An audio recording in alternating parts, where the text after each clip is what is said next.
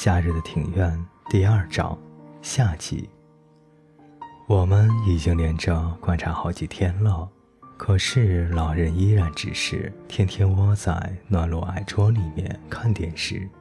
真好啊，可以看那么久的电视。我每天最多只能看一个半小时而已。山下坐在水泥墙下说：“不过，如果只是看电视，不做其他事。”那人生未免也太无聊了，这还用说吗？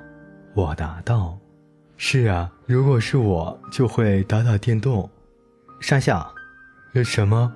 你就是这样才会这么胖？你的意思是叫我多运动？不是，我是说你这个人神经真的很粗。会不会是？河边从头到尾都撑直了背，在偷看水泥墙里面动静。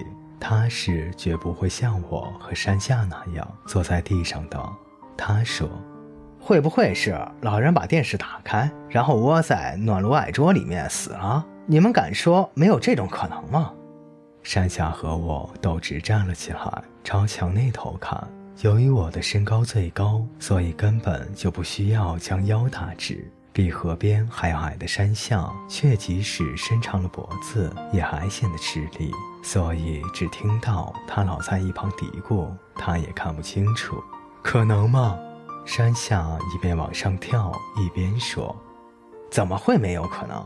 河边首次离开水泥墙，说：“这么热还窝在暖炉矮桌里面，怎么想都不对劲儿。”山下停止跳跃，河边说的一点也没有错。今天正风雨停，所以天气突然变得又热又闷。我两眼盯着不透明的玻璃直看，就在我斜前方，老人一如平常面向电视坐着，他的头有一半都秃了。他穿着一件咖啡色的衣服，他的背影像被钉在了玻璃上，一动也不动的。玻璃上只有电视的余光在上面晃动。五杀。我才回头，就看见河边露出他那特有的诡异眼神。哎，你的眼镜滑下来了。听我这么一说，河边赶紧把眼镜扶正。可是他那奇怪的眼神却依然还在。进去看看。哎，等一下啊，他有可能已经死了。哎，不对，他一定死了。我有预感。如果还活着，你怎么办？那如果死了，你怎么办？放着不管啊？那才糟，对不对？山下，山下被我点到名字，吓了一跳。我说：“你觉得呢？你觉得他死了吗？”要我怎么说呢？少废话！你不是看过死人吗？河边毫不留情地说：“说清楚，胖子。”山下像是在求援似的，一双小眼睛转个不停。我怎么知道吗？不过，不过什么？如果把死人放着不管，过一阵子尸体就会开始腐烂，并且发出恶臭，尸体会长出蛆虫，蛆虫会一点一点一点的把尸体吃掉。河边又开始抖脚了。我看再不采取行动，事情可能就会变得更严重了。喂，你们有没有闻到啊？河边连声音都发抖了，啊！山下跳了起来，怪味儿了！我，我从刚才就一直闻到一股怪味儿，我看八成是。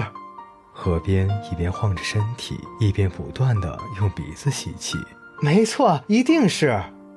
经他这么一说，我也觉得好像有一股怪味儿，那味道闻起来酸酸的，有一点刺鼻，是这样吗？我的声音听起来怪怪的，河边点点头，山下用很小声的声音说：“回家了。”可是没有人理他。我们再次伸长了脖子，准备朝里面偷看。就在这个时候，从屋子里传来了移动东西的声音，紧接着，位于我们身旁的玄关的门发着怪声打开了。哇呀！我已经不记得那是谁发出的怪声了。我想，大概是我们三个人一起叫的吧。我们三人卯足了全力，落荒而逃。结果，我们三个人当中，竟然没有人看清楚站在玄关前面的到底是谁。我们来到河边家前的停车场，个个喘得上气不接下气。河边问山下和我：“看到了吗？”一看我们两个人都在摇头，河边就尖声叫着：“你们两个到底在干嘛呀？”山下马上反问：“那你又看到了什么？”于是河边这才闭上了他的大嘴。虽然有过这件事，但我们三人之后还是照样持续的跟进。就这样，我们得知老人并没有死，也晓得老人每隔三天就会出门到附近的便利店买东西。还有，我们也终于搞清楚，那怪味其实是从屋里面那排垃圾袋传来的。我们是一直到七月放假的前几天才确定了这件事。这段时间，除了天气变得更热以外，就没有其他什么变化了。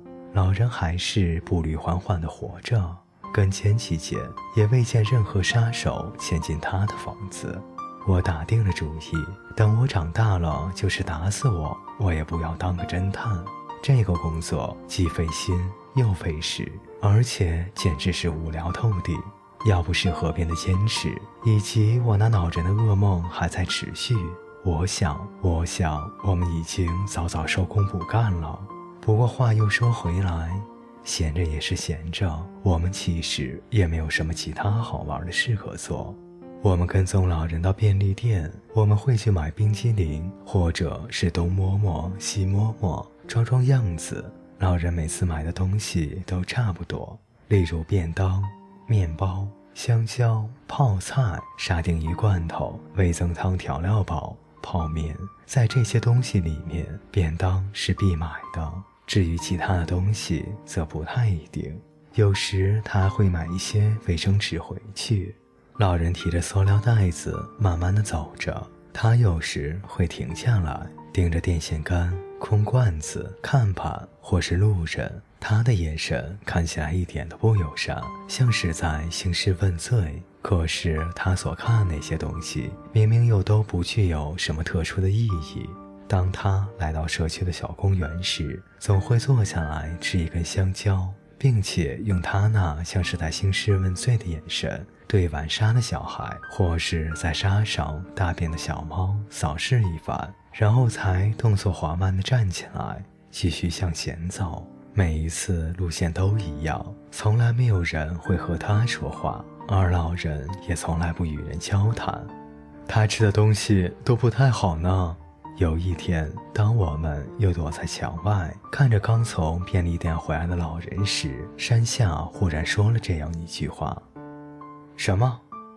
老人啊，他每次都买两个便当，一定是一个晚上吃，另一个留到第二天早上吃。”如果是你的话，一定是一口气就把两个都吃掉吧。”河边说道。“大概吧。”山下虽然有点不高兴，不过他只得两眼上翻，双臂交叉，做沉思状。我们家是因为妈妈下班时间晚，所以晚上都吃便当。我对这一带的便当店最清楚了。”河边说。要买便当的话，前面银亭比便利店的要好吃多了。要不然，京村的寿司店也不错，不过他们很早就关门了。我们家每天都吃卖剩下的鱼。山下说：“最近我们家连星期天也吃便当，外面的便当比我妈妈煮的还要好吃。”哎，我妈妈是全天候在家，她每天做饭给我和爸爸吃。有时我补习回家晚了，妈妈还是会很快的烤个肉，或者做个别的给我吃。她总是坐在一旁看着我吃，虽然我不是那么喜欢，但我并没有表示过任何的意见。妈妈常常是一边看我吃饭，一边吃吃饼干，喝喝葡萄酒。通常在我快吃完时，或是更晚一些，爸爸才回来，于是妈妈又得钻进厨房。不过，爸爸只吃泡饭这一类简单的东西，妈妈不陪爸爸一起吃。妈妈到底都吃了些什么呢？